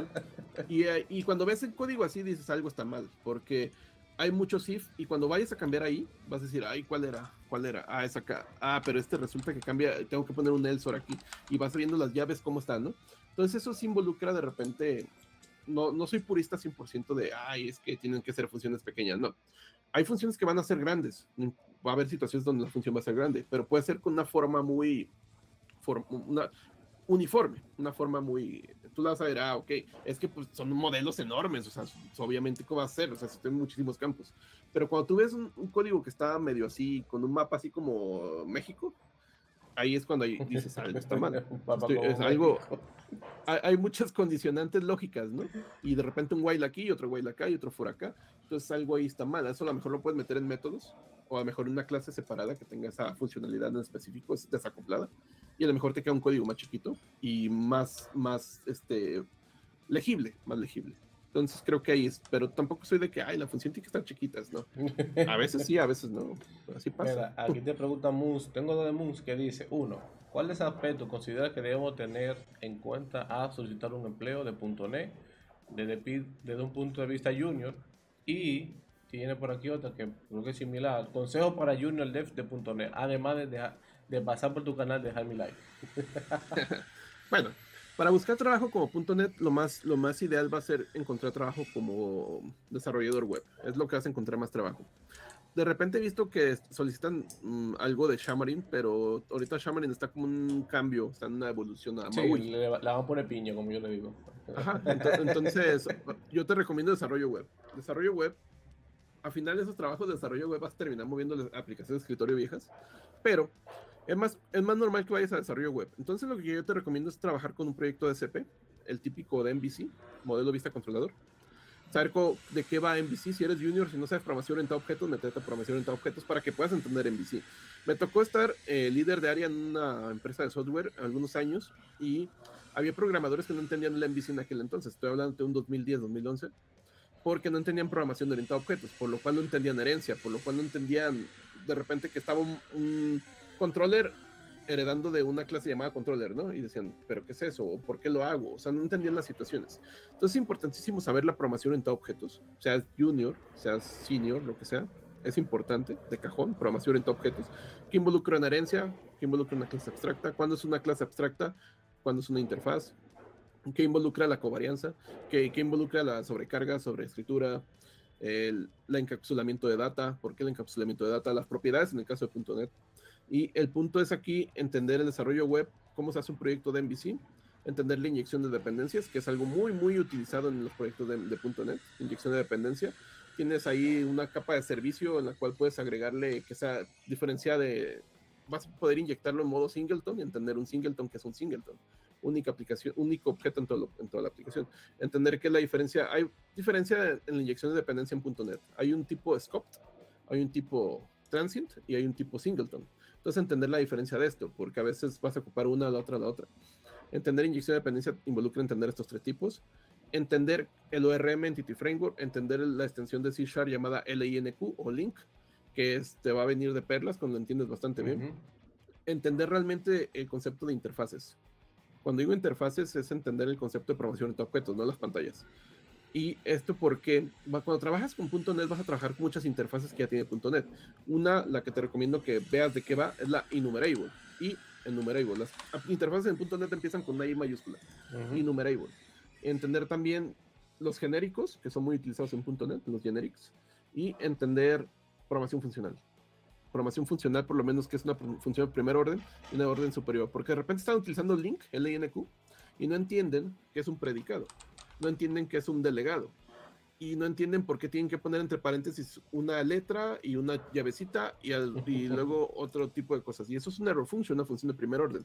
Entonces, saber que la programación funcional, por lo menos el, que es una función de primer orden y, orden y función de orden superior, cómo se utilizan los func en .NET, cómo se utilizan los, los predicados en .NET y cómo se utilizan los action, que es lo mismo, es de programación funcional. Porque esto te hace enfrentar mucho y eso es parte de los generics. Y yo tengo un video de 10 cosas que necesitas saber cómo viene aquí. Así, que, no, adelante. Ah, recuérdense que exclamación invitado está en las redes de esto. Y, tengo un video porque si quieren buscar de 10 cosas que necesitas como programador junior junto con su contenido para que lo estudies. Y, ¿sabes qué pasó una vez, Daniel? ¿Qué? Que me, me, comentaron, ¿no? Y no en ese video, otro video. me dijeron, oye, fui a una entrevista de trabajo y, y este, haz de cuenta que me que agarraron este video y me preguntaron lo de este video. le, facilitaste recursos humanos en la entrevista. Entonces. Sí, lo, lo, peor es que a veces, este, es, es no, no creo que sea lo ideal basarte solamente en un video para reclutar gente hay que basarte en muchas fuentes, no solamente en Héctor de León, básate en muchas fuentes porque yo podría equivocarme, ¿eh? entonces estás basándote en mi criterio para contratar gente. Yo lo que voy es son consejos a final de cuentas, hay que ir a muchas fuentes, no solamente vayas a las mías. Hay creadores de contenido geniales de .NET, tenemos a Píldoras Informáticas que tiene todos unos cursos de C Sharp, tenemos a Felipe Gavilán, que tiene contenido de .NET este, avanzado. Entonces hay muchas fuentes de .NET que están ahí, no solamente la mía y está la documentación oficial de Microsoft. O sea, hay muchas fuentes. Hay una, un canal de YouTube de .NET Foundation, se llama, que también es el canal que, que, de repente tiene... Su contenido es abrumador, porque sacan 10 videos diarios, o sea, dices, bien. Wow, 10 diarios. Sí, o sea, pero sacan entrevistas, live coding, todo eso, ¿no? Pero sí es muy abrumador, pero uno de esos videos te puede servir, ¿no? te puede llamar la atención. Ahí, tiene. Y dile a él que se enfoque en una sola cosa, porque yo lo conozco personalmente, alguien cercano a mí. Y él vive aplicando a, a base de datos, vive aplicando a From, vive aplicando a que se enfoque en una sola cosa, porque si no... Una cosa, y, aparte, una vez que ya tienes trabajo, es más fácil cuando ya tienes trabajo y experiencia, cambiarte a otra cosa si no te gustó o de repente llama la atención, pero ya cuando estás trabajando. Cuando estás trabajando es más motivante porque ya te están pagando. Entonces dices, ahora sí, papá, ahora sí ya viene lo, lo chingón, ¿no? Lo, lo, que voy es de que sí es bueno enfocarte en una cosa. También es otra de las cosas que hablaba sobre el full stack, que se enfocan en muchas cosas. Entonces a veces es más fácil enfocarte al frontend o al backend con un framework y ya está, ¿no? Puede ser, por ejemplo, frontend, yo te recomiendo React por el hecho que hay más trabajos. Ahorita ves a él. no, y es que, y es que, y, es que Angular, la curva de aprendizaje es más grande. Angular yo lo veo para personas un poco más con experiencia porque de repente llegan a Angular y, en Angular no entienden ni siquiera la inyección de dependencia que utilizan bastante, los injectors, no entienden Singleton, que los servicios van por Singleton, no entienden de TypeScript, que desde ahí ya se van a la mierda por las interfaces, no entienden el tipado, no entienden los generics, que TypeScript los utiliza bastante, entonces de repente Angular se les hace complejo porque no entienden cosas fundamentales de programación, o sea, cosas que ni siquiera son de Angular. De repente dicen, es que Angular es difícil, no, loco, lo difícil no es Angular, lo difícil son que no sabes las bases de programación. Programación orientada a objetos, TypeScript del tipado, que, que, involucra hacer una, una, implementación de una interfaz, que TypeScript pues, las interfaces las tiene por todos lados.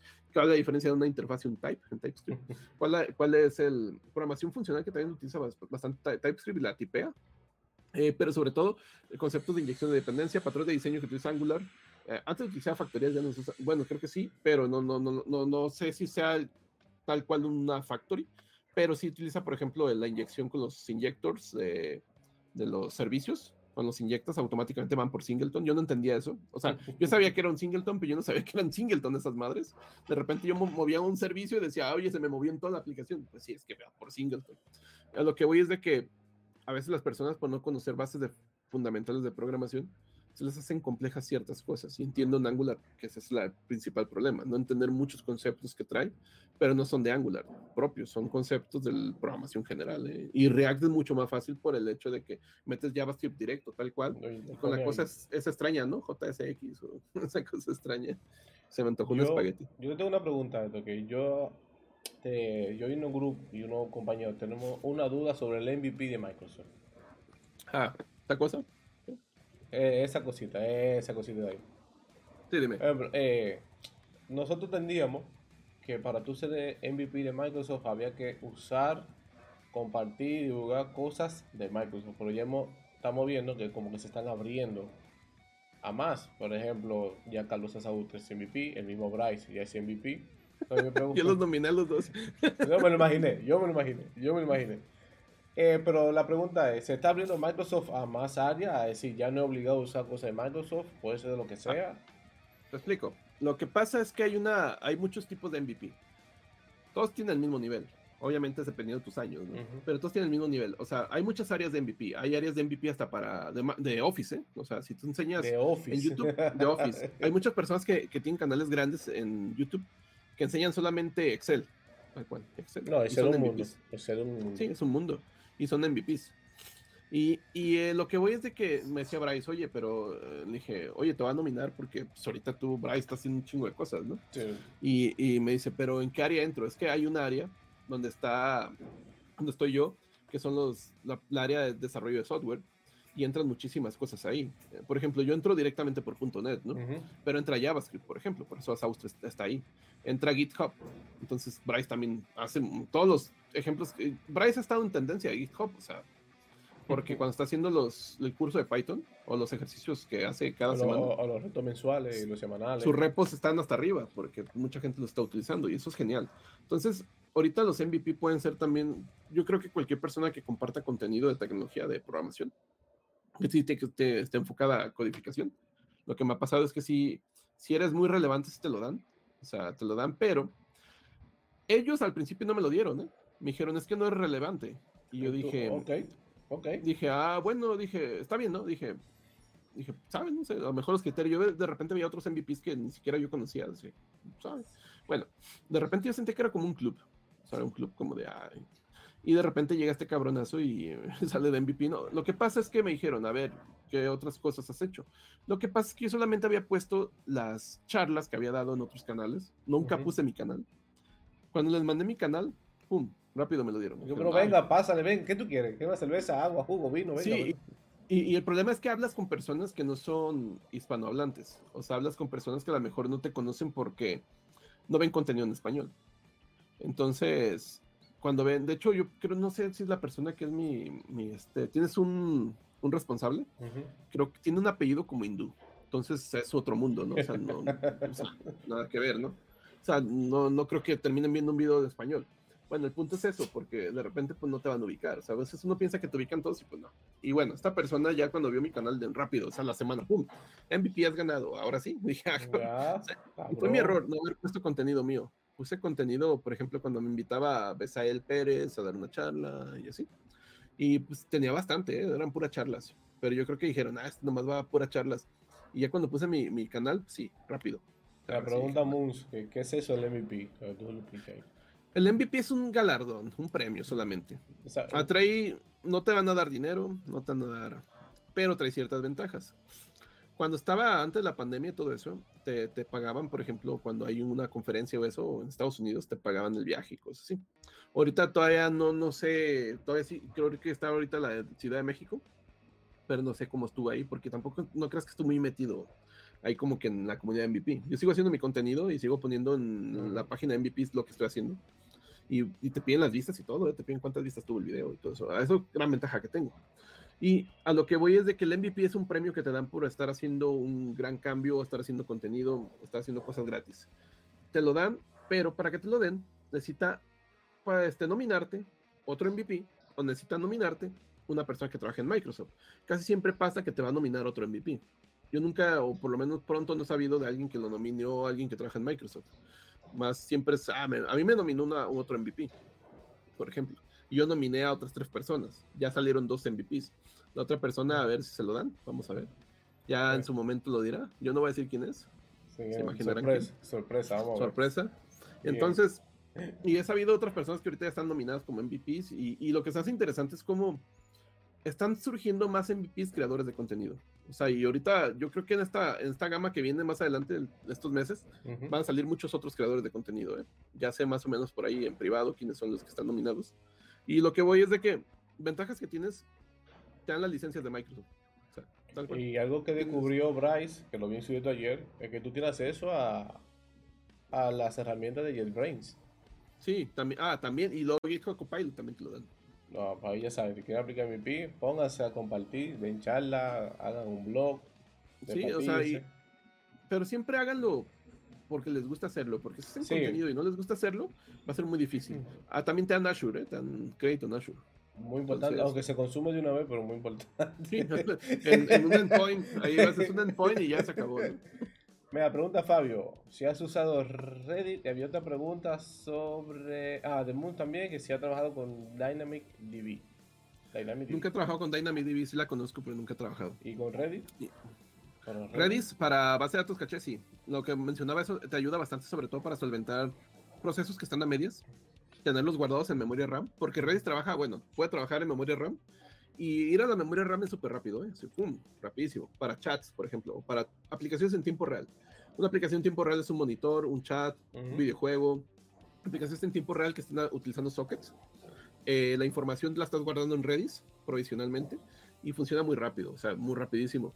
Yo trabajo con colas de procesos guardando el Redis porque podría hacer que tu sistema colapse y cuando se restablezca va a Redis a ver que está guardado y obtiene la información rápidamente y ya está. Y en Redis, pues una vez que ya se procesó la información para que la guardas, o sea, ya está, se procesó el proceso, es una función que se iba a procesar y ya se acabó. Entonces tampoco es, es caro, ¿no? Y eh, Redis también puede guardar en disco, nada más hay que configurar, configurarlo para que guarde persistencia a más largo alcance.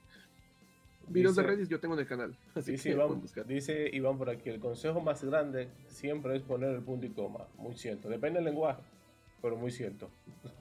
Sí, de hecho, yo en JavaScript no puedo evitar no ponerlo. ¿eh? Ah, yo, yo, lo pongo por default. Yo lo pongo por default ya. Y dice Iván que con cuál lenguaje empezaste. El lenguaje de programación con el que empecé fue Visual, Visual Basic 6 en el año 99. Visual Basic 6 ya tenía, ya existía Visual Studio, Visual Studio 6 se llamaba, creo. En aquel entonces no existía .NET. Era un Visual Basic, y no era el Visual Basic.net, era Visual Basic el 6. el, el, de ACPX, El Visual Basic del Guille, no sé si conozcan al Guille. bueno, ese, ese Visual Basic yo empecé porque me metieron un curso mis papás de programación, de computación primero, y de repente de programación, yo estaba chavillo, y ya dije, a ver, esta madre qué pedo, ¿no? Ya me, me veían ventanitas, botoncitos, le jalabas, bien fácil, ¿no? Porque sí, sí, me acuerdo. Y así, y para tú hacer un diseño en la página, bueno, yo trabajé con Visual Basic y con HPX junto con Eduardo. Y en aquel entonces, para tú alinear las cosas, era hacer una tabla dentro de otra tabla. Ah, sí. ¿Te acuerdas, ¿Te acuerdas del Tag Center? El Tag Center. Oiga, entonces que tú coges una tabla, pon un botón, ok, pero quiero que esto saline otra tabla, de otra tabla. Eso era un dolor de cabeza. Sí, no, loco. Y aparte, yo me enseñé HTML viendo páginas de HTML. O sea, yo veía la página y veía el código y trataba de replicarlas, pero yo no entendía nada. O sea, yo de repente, me acuerdo que todavía existía el tag font, el tag center y así más o menos, ¿no? De hecho, mi primer trabajo fue porque me metí a, aprender PHP porque yo dije, a ver, es que en Visual Basic yo guardo la información en Access, ¿no? Yo no sabía que era una base de 11, 12 años. La guardo en Access. Y decía, pero acá cómo se puede hacer en web? Y ya pues, te metes a PHP, ves que se puede hacer con MySQL y ya empiezas a meterte de lleno, ¿no? Era el 2003 más o menos. Y, y ya de repente yo puse un currículum una vez, dije, a ver, un currículum que sé cosas, ¿no? Y ya y me hablaron de que sabía, que sabía PHP.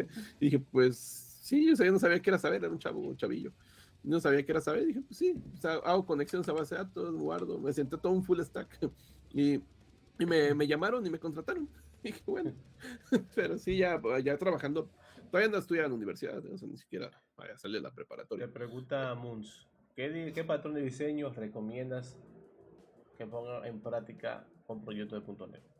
Ok, para .NET te recomiendo singletons, conocer singletons. Y por sí, aunque no hagas un singleton, tienes que conocer el concepto. Segundo patrón, que a muchos no es patrón de diseño, para mí es patrón de diseño, inyección de dependencia. La inyección de dependencia te va a quitar la responsabilidad de crear un objeto internamente dentro de otro objeto.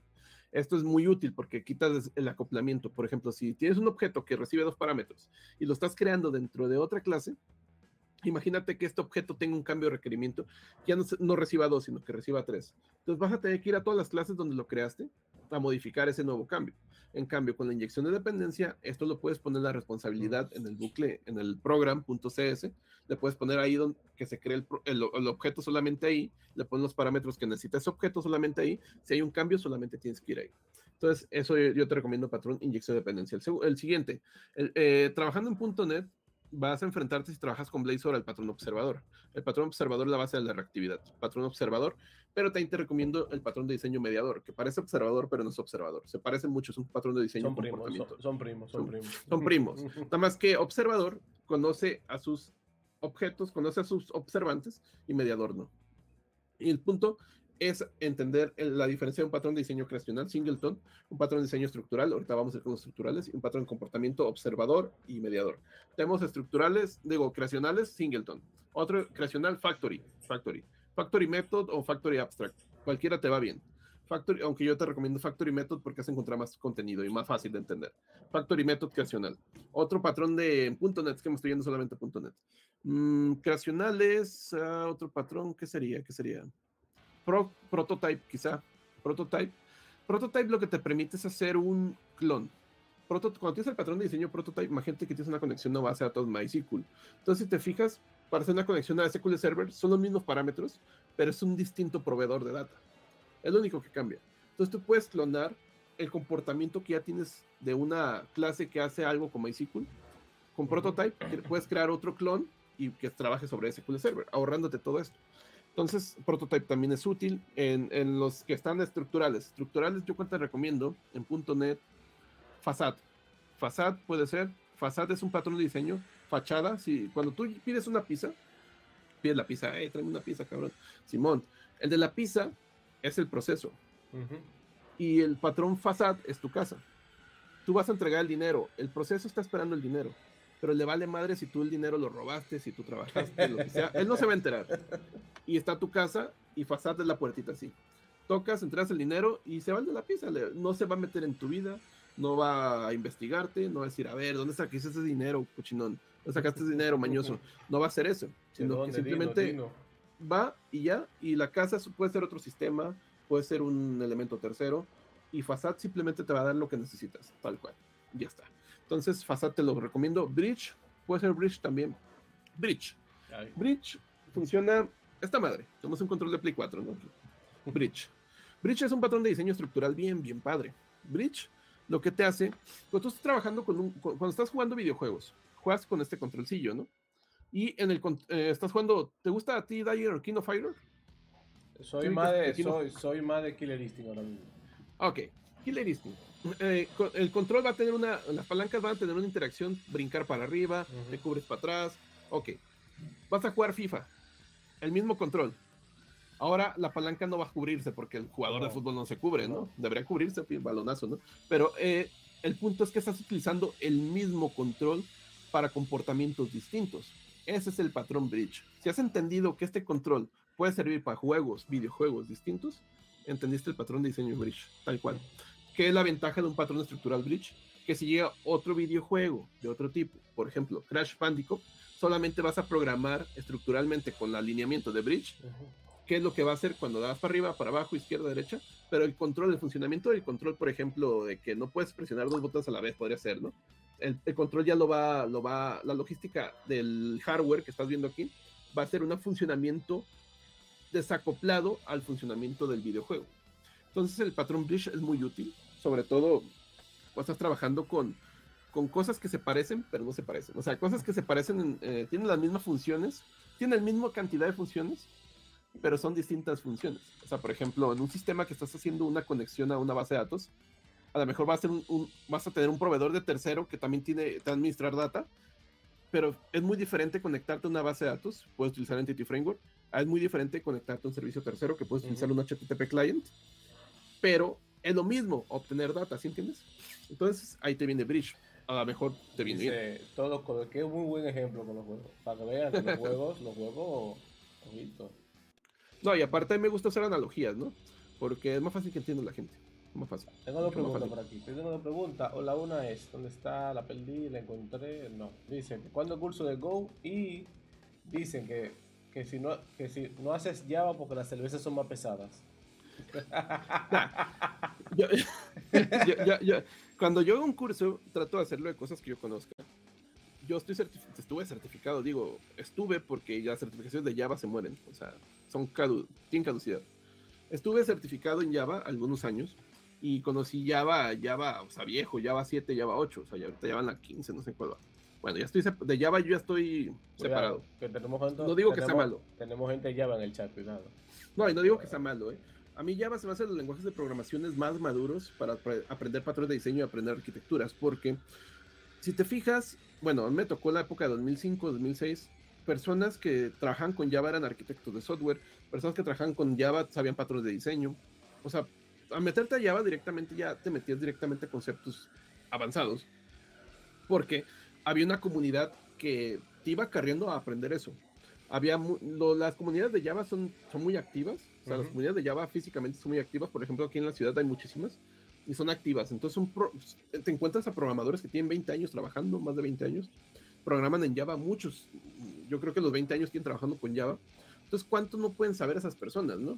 la ventaja de Java que tienes, cuando tú vas a un artículo de un concepto avanzado, es que es seguro que lo vas a encontrar. Un concepto avanzado puede ser un ejemplo de un patrón de diseño, un ejemplo real. O sea, una cosa es ver los diagramas UML y otra cosa es ver un ejemplo real. Porque un ejemplo real es eh, quitarte los patos. O sea, quitarte el ejemplo con patos que yo hago, el ejemplo con cervezas. Un ejemplo real es, ok, este patrón de diseño vamos a utilizarlo para hacer una, un sistema de ventas. Ahí es donde dices, ah, ok. Y la analogía me, me hizo, me, hizo entender, pero esto me hizo saber dónde puedo utilizarlo realmente. Entonces una cosa es entenderlo y otra es ya decir, ah, es que yo me enfrenté a una situación igual a esta. Y el patrón de diseño, pues es eso, es una técnica que viene a solventar un problema ya conocido que ha sido solventado por muchas situaciones, por muchos programadores en muchos sistemas y ha funcionado. Entonces, el patrón de diseño es una abreviación para resolver ese problema, tal cual. Y lo que voy es eso, o sea, yo no voy a enseñar algo que no manejo o que no tengo profundidad. Por ejemplo, me dicen un curso de Go, un curso de Java. Es que yo soy un aficionado solamente a su lenguaje, no puedo enseñarte al nivel que yo quiero. Que no, ojo aquí, no porque seas inexperto no puedes enseñar, pero al nivel que yo quiero enseñar, si yo hago un curso de paga, tiene que ser un curso que tú digas, que te sientas satisfecho, decir, mierda, es que aprendí, o sea, aprendí. O sea, este, este cabronazo no viene a decirme lo básico, que podría ser un curso de lo básico, pero yo quiero hacer un curso de cosas más allá, y por eso lo hago para personas que digan, ya están trabajando y que digan, no me cuesta mucho pagar, no sé, ¿cuánto cuesta mi vida? 10 dólares, no sé y que no le cueste pagarlo, y, pero que se vayan con decir, ok, sabía a lo mejor 20% y lo demás no lo supe. O sea, yo quiero que las personas se vayan con eso y si no sé Go y no sé Java, pues ¿qué les voy a enseñar? ¿no? O sea, van a irse con lo mismo la documentación. Por eso no hago curso de eso. A lo mejor el que viene sí es uno de PHP, que PHP sí lo manejo todos los días. Y a lo mejor, y ahorita el que viene es una estructura de datos en JavaScript. Ese ya sí está, ya casi terminado. Atentos. Hablando de Java, por ahí tú tienes vas a tener a alguien en tu canal pronto algo de Java vamos a tener. Eh, eh, estuve buscando personas de Java. Bueno, yo aquí tengo dos. sí, sí te vi todo code, eh, sí te vi todo code. está todo este code y está Danny Ro también, que son. Y, y, es que el, el, problema de Java es que en creadores de contenido no hay, no hay tantos como parece. Bueno, yo nada más, Tú puedes ver... yo nada más conozco ahora mismo, todo, todo y, es que, y Danny o, o, o, ya tiraron la toalla también. O sea, de repente puedes decir, hay videos de Java, así, pero la persona tiene tres años sin hacer videos. Entonces, el punto es conseguir a alguien, pero sobre todo también quería traer personas que sean mujeres, porque siento que, que hacen falta mucho, por lo menos en mis invitados mujeres. La, la única que ha venido es esta Hannah Octava. He invitado a otras personas, a veces las personas saben si uno invita o no invita a otras mujeres, pero muchas no se animan. No, por, yo entiendo, yo entiendo entiendo porque cuando ya llegas a un canal que van a verte 10 mil, 20 mil, 30 mil personas en el video, a veces les da miedo por el hate que te tiran en los comentarios. Ah, es que es mujer, es que no sabe. A ver, cabrón, tú vienes aquí a comentar y has de saber mucho, ¿no? Yo creo. Al punto, yo creo que a veces les da miedo eso. Yo lo que hago en el canal sí protejo mucho de ese tipo de comentarios, yo le acabo de bloquearlo. O sea, bloqueo. En YouTube son bien cabrones. Cuando bloqueas el comentario, la persona no sabe que lo bloqueas. Él sigue escribiendo.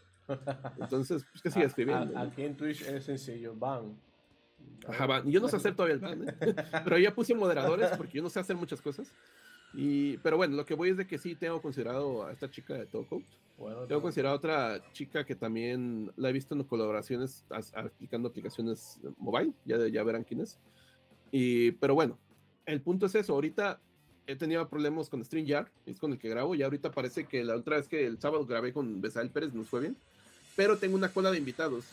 Y la cola de invitados, pues ya los tengo esperando. A veces me dicen, oye, oye, o me dicen algo, no, oye, cabrón. ¿Pero qué pasa? Vamos a hacer algo. ¿Pero qué fue? Sí. Ajá, y entonces, pero sí es un hecho, ¿eh? O sea, yo, yo sí estaba por invitar a todo coach, nada más que no quiero que pase de que invito a la persona, pasan unos meses y me dice, oye, cabrón, pues me invitaste y, no hemos hecho la colaboración. Lo que pasa es que una cosa es invitar, otra la cola de pera y otra es el coordinar la agenda y sobre todo cuando hay, diferencia de hora. Ajá, es que es el otro punto, la, la diferencia de hora. ¿no? Yo, yo antes era un poquito más flexible, ahorita sí estoy en un punto que estoy un poco más saturado porque yo diciembre no trabajo. Entonces estoy así como ya noviembre, ¿no? O sea, ya trabajo a medias. O sea, obviamente voy a hacer algunos videos que van a estar ahí este, promocionado, pero me voy de vacaciones. Pero sí, diciembre yo me lo doy, o sea, casi todo el mes, a lo mejor trabajo la primera semana. Entonces sí estoy así ahorita como full, ¿no? Porque tengo que cerrar. Nosotros, yo tengo un sistema de gimnasios que en enero, ¡pum! O sea, en enero despega, o sea, en enero todos quieren ir al gimnasio y también las ventas de sistemas. No, no, ahora, eh, mira, el entrenador de donde yo voy me dice, pero yo no entiendo por qué la gente le da como a las 5 de la mañana venir a inscribirse e irse. Sí, nada más, es como, el año, ¿no? es, como el meme de, de Patricio, que, que, que, Calamando le dice a la pues, ¿quién va a venir a las 3 de la mañana a comprarse una hamburguesa? Y, Patricio se levanta y va... Mi hamburguesa. Sí, porque la gente, la gente tiene dos opciones. O coge noviembre, octubre, noviembre para tratar, o la idea de quemar toda la caloría que, que se comió el año entero en dos meses, o dicen ya en enero yo lo hago. Pero eso es algo... Yo no sé si además pasa en Latinoamérica eso. Yo no sé en Europa. Ah, yo, creo que. Ah, no, digo que, que, aquí en enero también pasa de pasa de que llega enero. El propósito del año. Y, propósito pagan el año. Pagan el año y pagan instructor y pagan todo. Y van nomás la primera semana, ¿no? Entonces, los gimnasios ganan bastante porque ganan. Está bien interesante eso porque ganan dinero sin que haya un cliente, ¿no? Paga el cliente, pero ya nunca va a ir, entonces. Y, y lo tienen muy claro, no sé si pasa allá ¿Tú ahorita estás en República Dominicana? Sí, ¿verdad? Sí, sí. ahí, porque a veces ya no sé dónde andan ustedes, cabrones. Yo de repente veo que andan en España, de repente en República Yo no tengo visa, tranquilo. Yo estoy aquí local todavía. Hasta que Besaero o Danny Wars me quieran sacar. Yo Ellos se andan para allá para acá, ¿no? Ellos se andan. No, sí, o sea, es más Besaero que otro. Dani pronto, porque ya Dani tiene GDE y ya le van a pagar su viaje, pero. Ya daba un par de par de Cristóbal Colones, sí. nomás andan por viajando. No, y, y el punto es de que es bien interesante ah, en los gimnasios. Pasa eso de que van en enero y se van a la mierda después.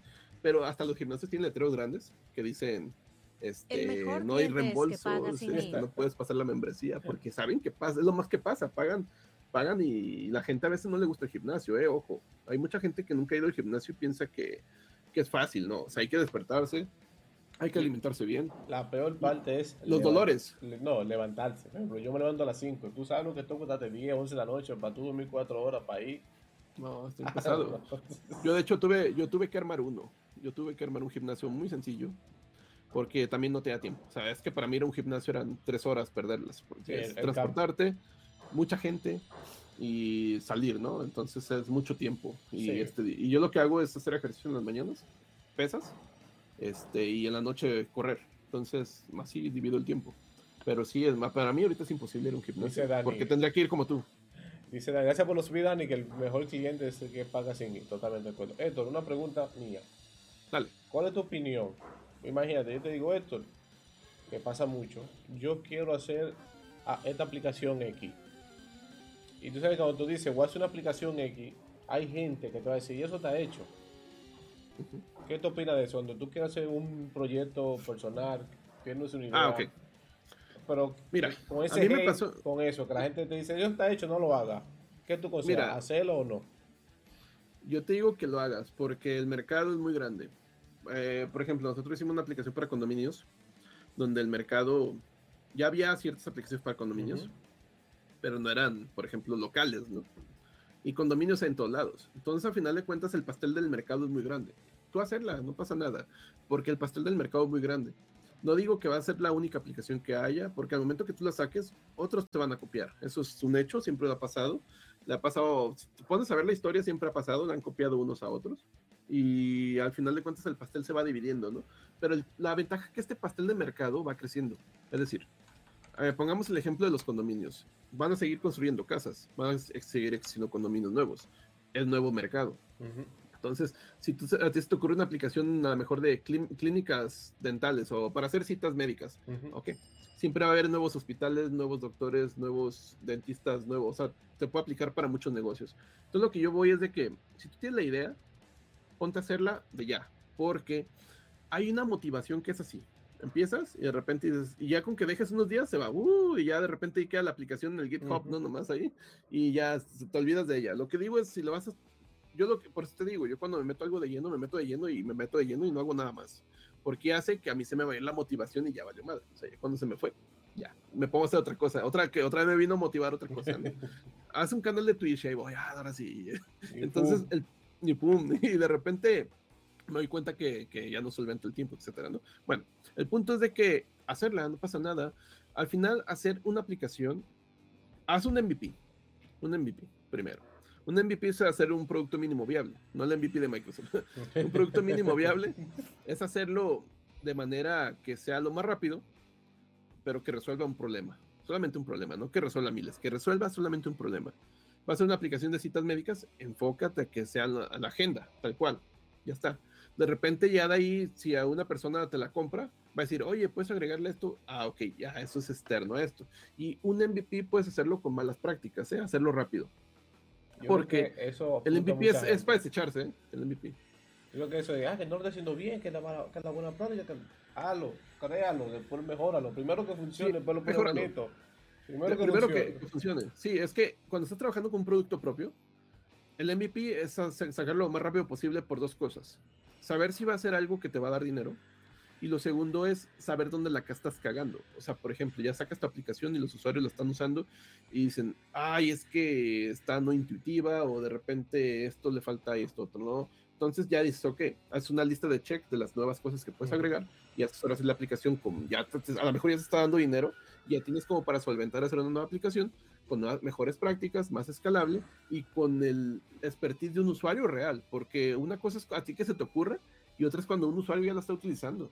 Un usuario que realmente está en el negocio, porque tú no estás en el negocio, por ejemplo, una aplicación para una cita médica, tú no eres el doctor, tú no sabes realmente cuáles son todos los requerimientos, tú supones que lo sabes, hasta que el doctor te dice, oye, es que estaría bien que me llegara una notificación al teléfono, ah, ok, ya vas haciendo un checklist y ves qué cosas son más llamativas y vas haciendo una nueva aplicación, ya no es un MVP, pero ya tienes esos, esa, vas ganando esa, esa cartera de clientes a los cuales a lo mejor tienes 5, 6, 10 a los cuales vas a decir, mira, ya saqué una nueva versión, te la puedo actualizar por tanto, no sé, unos dolarillos, y ellos ya son tu, tu cartera de clientes, y les vas a decir, mira, todo lo que tú me dijiste, aquí ya está.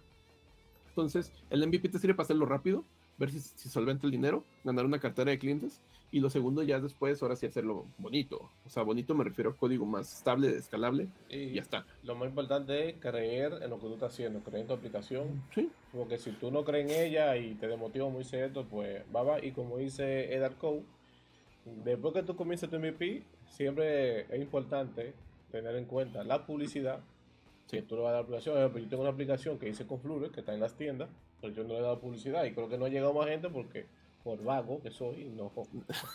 no, y, otra cosa, cuando creas contenido es bien fácil vender algo, ¿eh? O sea, me refiero cuando ya tienes un público muy grande. Es muy fácil, no es, tan difícil como es cuando nadie te conoce. Por ejemplo, yo te estoy escribiendo un libro, ¿no? Que obviamente también cuando estás haciendo algo piensas hacer algo que sea a un precio accesible y que la persona cuando esté leyendo ese contenido diga, ah, es que sí valió la pena. O sea, yo lo que pienso yo, ¿no? Ahora, un consejo general siempre vas a tener gente que te va a decir, en todo, ¿eh? Sobre todo mujeres que estudian ingeniería, o sobre todo personas que van a hacer una aplicación que ya existe, aplica para todo. Siempre vas a tener gente de, es que eso no, es que así no es, es que eso está mal, es que no vas a poder hacerlo. Siempre vas a tener gente así. Y yo creo que... No, te vas a dar dinero, no te dar dinero. Sí, ajá. Siempre vas, a tener, siempre vas a tener peros de personas, siempre peros, de gente que a lo mejor ni siquiera está en el medio, o a lo mejor sí, pero esa gente regularmente va, va a sentir una, un duelo cuando tú estás haciendo ese tipo de cosas porque sienten que ellos podrían haberlo hecho pero no lo hacen. Y el segundo, la segunda cosa es que tú hazlo. Si tú crees que va bien, tú hazlo. O sea, tú hazlo porque la, la única persona que la única persona que siempre va a estar ahí eh, pues eres tú mismo, ¿no? Entonces, al final, si tú logras hacer algo interesante, todas esas personas que te dijeron no podías, no va a funcionar, no, no es decirles, mira, sí pude, no, sino que esas personas puedes cambiarle su visión de las cosas. Puedes decir, ah, mira, sí pudo, sí pudo, entonces yo también puedo hacer cosas. el punto yo creo que como sociedad tenemos que cambiar el chip de cómo recibimos la crítica y recibirla en el punto de, ok, no me lo, lo que te comentaba al principio, esos comentarios no me sirven. No, no, no, simplemente es una crítica de no puedes, no puedes, no puedes. Ok, no, no, me, no, no me funciona, no lo tomo, no me interesa voy a seguir haciendo lo que me sirve, ¿no? Y al momento que lo hagas, estas personas van a decir, ah, mira, sí lo pudo hacer. Entonces yo podría estar haciendo un proyecto y cambias el chip de la sociedad. La sociedad empieza a, cambiar, en lugar de optar por la destrucción, empieza a hacer un cambio también ellos y ellos tienen su propio círculo de personas que a lo mejor les van a decir, tú no puedes, y al momento que ellos puedan, vas a cambiarte en el chip de esas personas. Y no de todos, pero con uno que cambies, eh, socialmente yo creo que es algo muy útil y es algo muy necesario conforme ahorita que hay tanto hater en internet. Es muy fácil ser hater. es, más fácil. Es, más fácil, es muy fácil ser hater. Es muy, muy, muy difícil solventar tanto hater. Es muy, muy difícil. Las personas a veces no se ponen al lado de estar recibiendo todas esas críticas. Y a veces hay falta esa empatía, ¿no? Pero ahora, cuando ya solventas, puedes solventar el hate que te llega, demuéstrate a ti mismo que sí puedes. Y eso al final va a ser un cambio, no solamente en ti, sino que el círculo que tienes alrededor, que te está observando, puede ser un cambio. Y con que una persona cambie, yo creo que basta, ¿no? Al final de cuentas, nos vamos a morir en este mundo y, y, con que hayas hecho algo que quede y ese puede ser un cambio en una persona, creo que es lo que vale la pena, al final de cuentas. Mm, totalmente de acuerdo con vamos a ir cerrando porque tengo el space ya.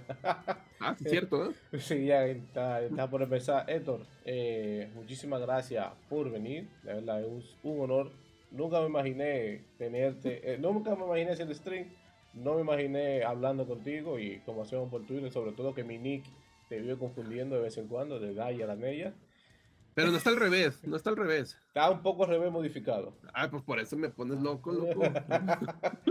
Así que, gente, recuérdense, aquí están las redes de, de Héctor, síganlo.